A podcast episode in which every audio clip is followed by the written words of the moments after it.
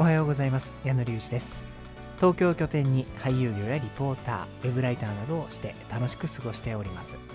えー、数あるチャンネルの中からこの番組選んで聞いていただきまして本当にありがとうございます。この番組は演劇やミュージカルをまだ見たことがないよという方からもうたくさん見てるよなんなら作ってますよという方まで楽しんでいただけるような番組を目指しております、えー、今日はですねまああのー、今日からゴールデンウィークという方もいらっしゃるのではないでしょうかね。最大7連休とかなのかな？29312345までの方が多いようなので7連休ということで、まあ、僕はなんかあの俳優をやりだしてからこんな7連休というようなことはないんですけれども。まああのこのねゴールデンウィーク中はその緊急事態宣言が出た中での大型連休ということで、まあ、なかなかねこうたくさん外に出かけたりということはできないかもしれないんですけれども、まあ、その中で、えー、できる範囲でね楽しんだりとか演劇だったり映画とかそういう芸術作に触れる機会もえー、普段よりはあるかもしれないのであのいろんな楽しみ方もあの提供できればなとは思いますが、えー、今日からねそのゴールデンウィークに向けてそういった中の演劇の楽しみ方だとかそういうところも配信できればいいなと思っております。えー、矢野隆二の演劇ミュージカルチャンネル。この番組は演劇メディアオーディエンスのスポンサーでお送りしております、え、演劇メディアオーディエンスは感激初心者の方からいつも見ているという熟練の方まで楽しめる内容がギュッと詰まったウェブサイトでございます。まあ、全ての記事がですね数分でサクサクっと読める内容になっておりますので長い文章を読むの苦手だなという方も楽しんで読んでいただけると思いますので一度ぜひご覧ください。検索に演劇オーディエンスと入れて調べていただくとヒットします。番組の概要欄にもリンク貼っておりますのでそちらから飛んでいただいても結構です。さあ今日なんですけれども演劇への疑問というコーナーをオーディエンスではやっていて、まあ、初心者の方が、えー、抱く疑問だったりとかそういうところに答えている記事なんですがそこからちょっと引用させていただいて演劇への疑問にというところで演劇って映画と何が違うの？という記事があります。えその中のものをご紹介したいんですけれども結構ねこの映画と演劇まあもちろん違うものなんですけれど、えー、結構ねどっちがいいんだどっちがどうなんだという比較はされがちではありますよね。まあ、もちろんこの今日のお話はですねあの映画がいいとか演劇がいいどっちがいい悪いという話ではないんですけれども、まあ、どういう違いがあるのかなという、まあ、舞台映画そもそも違うのは分かってるんですけどちょっと違いとかどういうところが違っているかっていう視点をね変えてお話ができればなと思います。まあ、そもそもね映画っていうのは、まあ、完成されたものというかその監督が撮りたいえ、ものだったり作品というのを自分の考えた構図だったりそういうもので、え、フィルムに収めたものを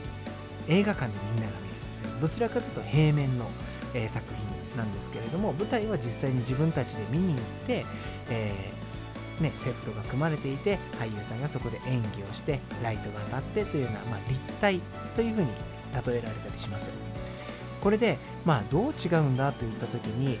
アメリカのね昔の名優と言われているエセル・バリモアという方がいらっしゃるんですけれどもその方はね演劇と映画はピアノとバイオリンぐらい違うわと言っているそうなんですね。まあ、だから同じ部類では楽器という分類ではあるんですけれどもそれぞれであの成功するのは難しい、まあ、全然違った演技方法も違うし作品としても違うんだよということを言ってるそうなんですけども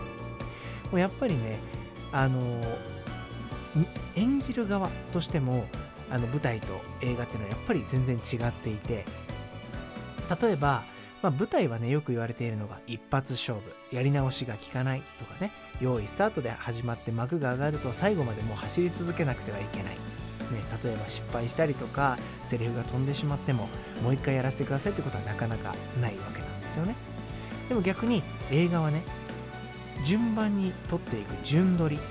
っていうのがあるんですけど例えば映画の冒頭のシーンから撮って物語が進んでいってラストのシーンっていう風に順番に撮っていければいいんですけど絶対そうはいかないんですよ。あの制作の関係上同じ場所で撮るものは一緒に撮っておきたいし、えー、ね、順撮りができるっていうのはやっぱり予算的にもたくさんあったりとかしてもちろん俳優の負担的には順撮りできた方が軽くなったりするとは言われているんですけどあのそういうことができないといきなりラストシーンから撮影が始まったりとか、えー、途中のシーンから始まって喧嘩をしているシーンをしたとしたらその前の仲良しのシーンを、えー、翌日に撮ったりとか喧嘩をした後に直後に仲良しのシーンを撮ったりとかっていうこともあるんですよね。だからそういう風にするとやっぱり役者としては気持ちを作ったりとか気分を上げたり下げたりするというところを、えー、作るのは難しかったりします。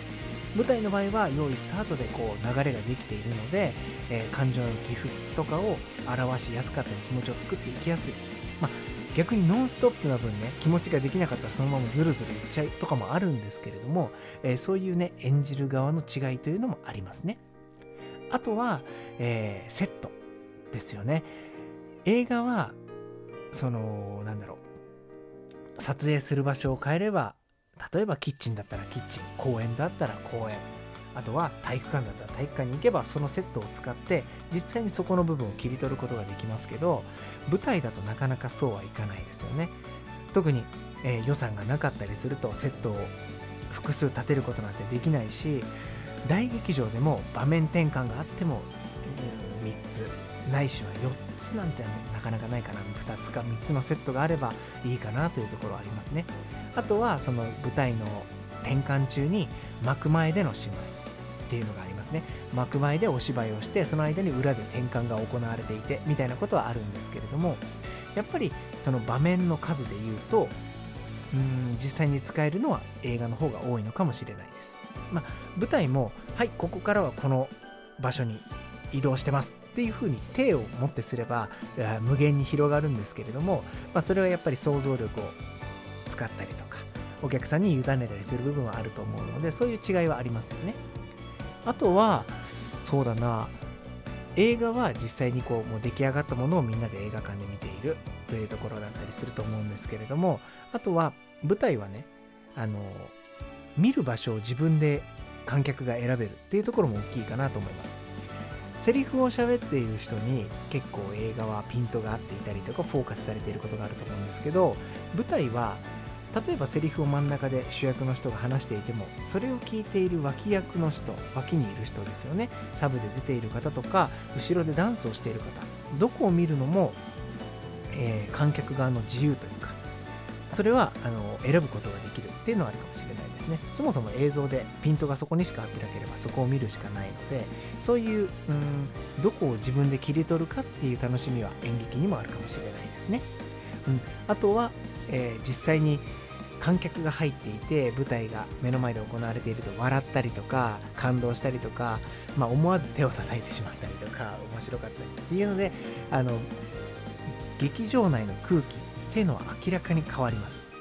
それを役者も感じ取るしその上で、うん、いつもと少しテンポが変わってしまったりとかお客さんの笑い声が収まるのを少し待ってみたりとかそれは様々な変化が起きるのが演劇なのかなと思います。だから実際に、まあ、もちろん映画でもそういうのはあるかもしれないんですけれどもそれを、まあ、フィルムが流れていればそれを観客の空気をフィルムだったり映っているものは感じ取ったりはしないですよね。でも舞台の場合はあの演じているのが生身の人間なのでそれは、えー、実際に感じることがありますね。なので今話しただけでもこれだけ映画と舞台では差があるので、まあ、そういったところもですね実際に、えー、楽しんでいただきたいなと。実際に舞台見たことないっていう人はその場の空気とかもね味わってほしいなというところを感じます。いかがだったでしょうか。まあこのね議論はいつまでたっても終わるものではないと思うので、えー、ちょっとねあのまた何回か繰り返しになるかもしれないんですけれどお伝えしたいと思います。では番組からのご案内です。この番組のスポンサー演劇メディアオーディエンスの公式 Twitter、Instagram もございますのでぜひチェックしてみてください、えー、番組ではですね、えー、紹介してほしい劇団や、えー、団体さんを募集しております。あと作品や、えー、こんな素敵な俳優さんがいるよというのも、えー、ぜひあの僕の DM に Twitter ですねに送っていただいたり各プラットフォームに書き込んでいただければと思います。そして番組ぜひぜひ広めていただきたいと思いますのでいいねボタンや、えー、拡散をしていただけたらとても矢野隆二が喜びます、えー、では今日はこのぐらいにしたいなと思います。また次回の配信でお会いしましょう。矢野隆二でした。